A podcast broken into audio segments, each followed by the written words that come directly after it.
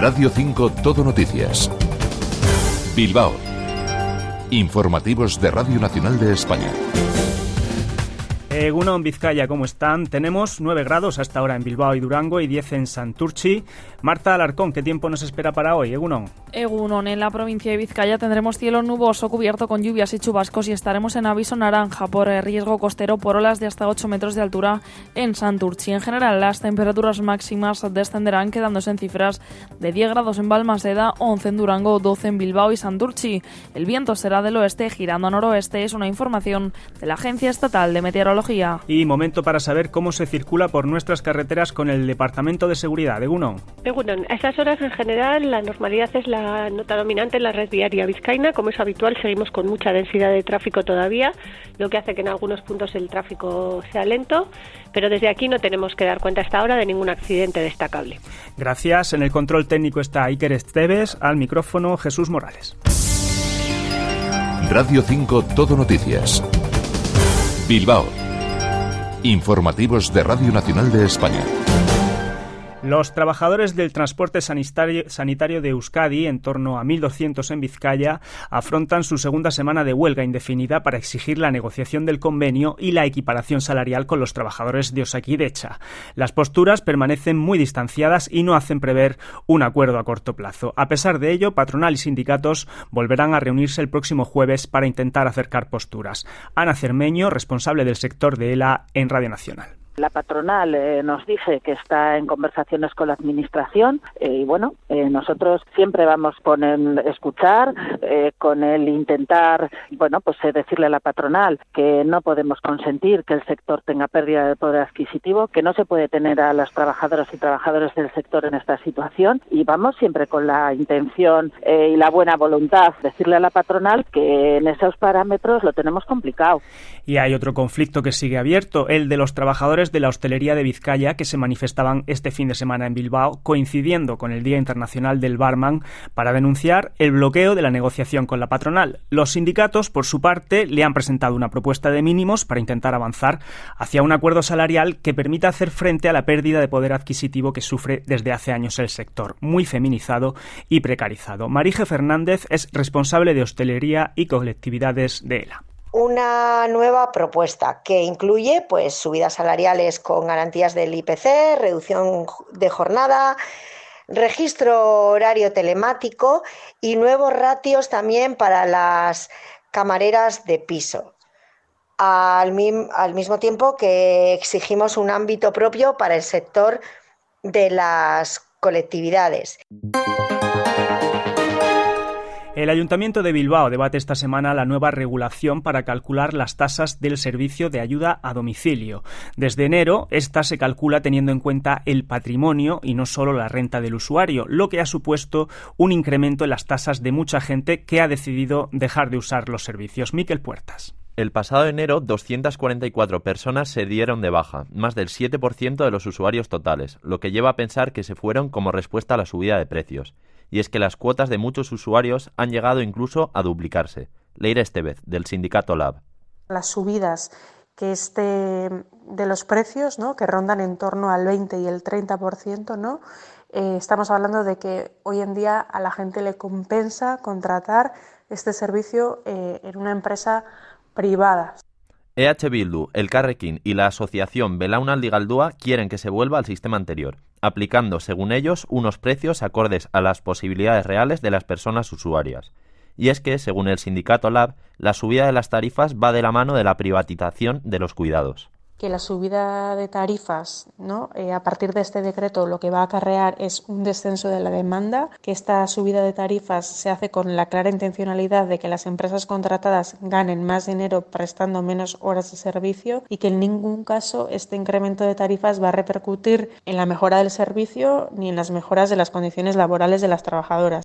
En el próximo pleno del ayuntamiento se decidirá cuál es la solución a este conflicto, que sobre todo afecta a nuestros mayores.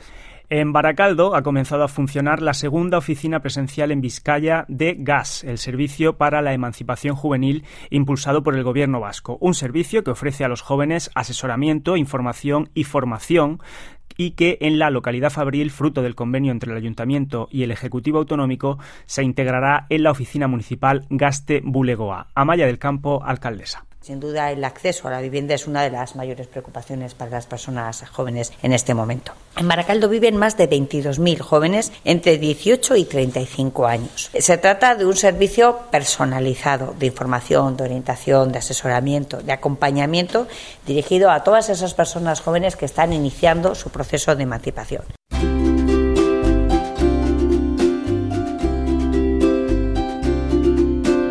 El 5% de la población vasca padece trastorno bipolar y la mitad de quienes lo padecen no están diagnosticados, a pesar de que es una de las principales enfermedades que causan discapacidad y es la menos entendida, según la Asociación Vasca de Afectados, Orecavide. He reído, llorado y gritado en un solo segundo. Pero, ¿qué es el trastorno bipolar? Joana Beato, psicóloga. Yo creo que socialmente, eh, cuando se habla de trastorno bipolar se asocia como cambios de humor muy bruscos y esto pues no es. Un trastorno bipolar básicamente sería una persona que pasa por ciclos eh, supuestamente largos eh, en el que pasamos de un estado bajito que sería igual la depresión a un estado muy alto que sería la manía. La manía bueno la depresión yo creo que lo entendemos más o menos todos pues no tenemos ganas de hacer cosas apatía desmotivación y la manía sería todo lo contrario. Hiperactivación muchísima energía empiezo nuevos proyectos me apunto a hacer cosas vale demasiada energía vale y luego pues proyectos que no llevan a cabo. En un caso igual, en un trastorno muy, muy grave, por ejemplo, porque luego, claro, hay grados, eh, encontramos personas que, que consumen drogas, por ejemplo, que se acuestan con personas, que se van de fiesta, descontrol. Una enfermedad de la que se habla muchas veces con ligereza, a pesar de las consecuencias que sufren los enfermos. Eso es eh, lo que decía antes, ¿no? Eh, yo creo que mm, no solo hay estigma, sino que también hay mucho desconocimiento, porque mm, como, bueno, ahora estamos hablando del trastorno bipolar, pero como realmente en, cualquier trastorno, ¿no? No es lo mismo igual em, un trastorno grave bipolar o, bueno, pues tengo una, un trastorno leve o eh, tengo mucho, porque algo que también ayuda es tener conocimiento, nosotros llamamos insight, que es tener conocimiento de, de cómo estás viviendo la enfermedad, de cómo te afecta, porque te ayuda a regularte, te ayuda a gestionarte también y evidentemente no es, no es lo mismo. Pero si se tiene en cuenta que la mitad de quienes padecen trastorno bipolar no están diagnosticados, eh, se supone que a largo plazo va a ser un problema añadido para las personas que sufren este trastorno. Uf, el diagnóstico ayuda. El diagnóstico ayuda. También es verdad que mm, a veces es complicado eh, diagnosticar eh, según qué cosas, porque mm, cuando hablamos, cuando es un trastorno grave es muy evidente cuando también es verdad que cuando es un trastorno grave a veces eh, no hay adherencia a las consultas, cuesta que, vengan o que sigan un tratamiento, tanto farmacológico como psicológico. Cuando es leve a veces es más difícil diagnosticarlo porque se puede confundir con otros trastornos, porque igual viene en una fase de depresión y dices, bueno, pues esta persona tiene depresión. O viene en una fase de manía y dices, bueno, esta persona lo que tiene igual no lo representa ningún problema y no viene, por ejemplo. Entonces a veces es complicado. ¿Cómo reciben las personas afectadas su diagnóstico? Depende de la persona, depende muchísimo. Cuando igual es leve y tienen más capacidad de, de insight, ese insight que decíamos, ese conocimiento, igual el ponerle nombre les ayuda y hay gente que cuando le pones nombre dices, ostras, estoy fatal, ¿no? Desde ese estigma, desde ese dolor, de, ostras, es que ahora soy bipolar, ¿no? Y hay gente que diferencia entre el soy bipolar o tengo un trastorno bipolar que puede estar medicado, la medicación me puede estar ayudando un montón, ¿no? Depende muchísimo. ¿Conlleva rechazo social esta enfermedad? Mm, yo creo que entre los jóvenes el tema de la salud mental, ahora que se ha puesto también muy de moda y tal, está bastante más aceptado. Eh, hay gente que habla, pues yo tengo esquizofrenia o tengo tal, y bueno, a ver, dentro de que es algo mm, curioso, ¿no? Em, pero yo creo que por lo general sí, cuando planteas a alguien yo tengo o soy o mm, trastorno bipolar, un trastorno esquizofrénico, psicótico, lo que sea, en general sí hay una gran parte de la población que, a la que le genera rechazo y que todavía hay mucho estigma con la salud mental. ¿Y qué pueden hacer estos enfermos para mejorar su interacción social? Mm, yo lo plantearía sobre todo desde, mm, desde ese punto de incluso autoestima, ¿no? Em, ¿Cuánto te define a ti este trastorno? Porque si tú más o menos una persona que tiene insight, que lo tienes gestionado, que te medicas, que te conoces, que tal, siempre te puedes vincular desde, desde algo sano, no por tener trastorno bipolar vas a tener vínculos tóxicos y que siempre va a haber personas que te acepten y personas que no, tanto con esto como con cualquier otra cosa, ¿no? O bien porque llevo gafas o bien porque tengo trastorno bipolar, que igual es un ejemplo un poco exagerado, pero mm, yo diría eh, encontrar un círculo que sí te acepte, que sí te apoye, que sí te acompañe, no caer en la dependencia del entorno, sino que sean relaciones sanas, horizontales, sino bien, pero que te acepten y que te asumen también. El primer paso está en asumir la enfermedad, porque con un tratamiento adecuado los enfermos bipolares pueden llevar una vida normal.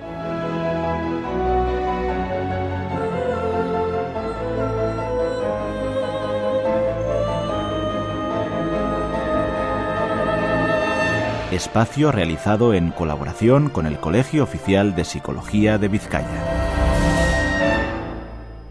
y un espacio dirigido por nuestra compañera Feli Aldae. Vamos a darles un último apunte antes de los deportes. Los vecinos de Lemoa ya pueden votar sobre la instalación de un frontón en la plaza contigua a la iglesia, como propone el ayuntamiento, quien pretende así dinamizar una zona que está en desuso para dedicarla a los más pequeños. El plazo está abierto hasta el día 1 de marzo y en caso de votar sí, hay que optar entre uno de los dos diseños propuestos. Los resultados se conocerán el 7 de marzo.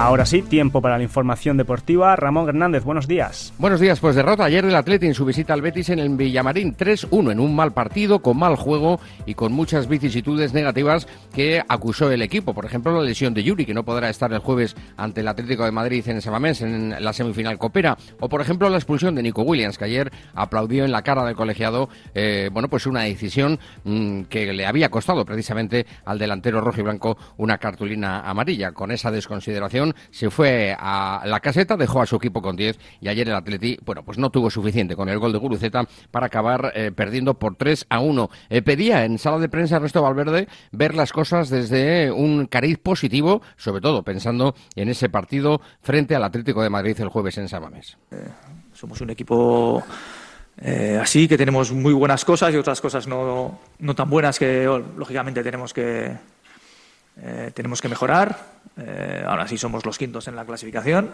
y hay que verlo desde el punto de vista positivo de que hacemos muchas cosas bien y que a veces, pues bueno, que tenemos que estar muy finos para conseguirlas. Tan finos como queremos estar el jueves. Evidentemente el jueves es una posibilidad única, el pase a una final. Eh, jugamos contra un rival de envergadura y nos lo jugamos todo ese día. Bueno, pues hay que preparar ya desde esta mañana el partido frente al Atlético eh, de Madrid. Recuerden 0-1 en la ida. En segunda división, ayer en la Morevieta, en Lezama, no pudo por la noche pasar del empate a uno frente al Albacete, que no le sirve de mucho para ir limando posiciones de cara a salir de los puestos de descenso. De momento se mantiene como colista con esos eh, ahora nueve puntos de diferencia sobre las posiciones de permanencia. En primera federación, derrota contundente del Sestao River frente al Celta Fortuna a 0 en contra. No ha habido jornada de la Liga Femenina por los compromisos de la selección española en esa final de la Nations League. No ha habido Liga Endesa masculina por la ventana FIBA, lo mismo que, eh, bueno, pues eh, tampoco ha habido partidos en la LEB Oro. Sí en la Liga Endesa femenina con la victoria del Lointe Guernica 80-74 sobre el Embutidos Pajaril Benvibre. Y en pelota ya tenemos conformadas eh, las cuatro parejas que van a disputar la liguilla de semifinales del Campeonato Mano Parejas faltaba una. Artola e Imaz conseguían el billete ayer al imponerse 22-20 a Peña Segundo y Albisu. Por lo tanto, acompañan a Jaca y Marius Currena, a Pello Echeverría y Zabaleta y a Altuna y Martija para luchar por la chapela del Parejas. Mm, el próximo sábado habrá partido en Pamplona y el domingo en Vitoria son las citas, los lugares donde se van a disputar los primeros puntos de esta liguilla.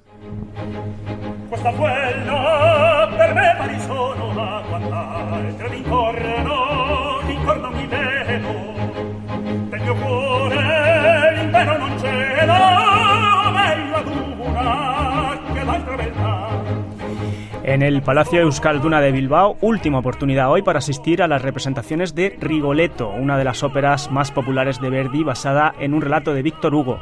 Un montaje con Daniel Oren al frente de la voz y la dirección escénica de Miguel del Arco. La cita dentro de la temporada de lavao a partir de las siete y media de la tarde. Es todo. Sigue la información nacional e internacional en esta sintonía.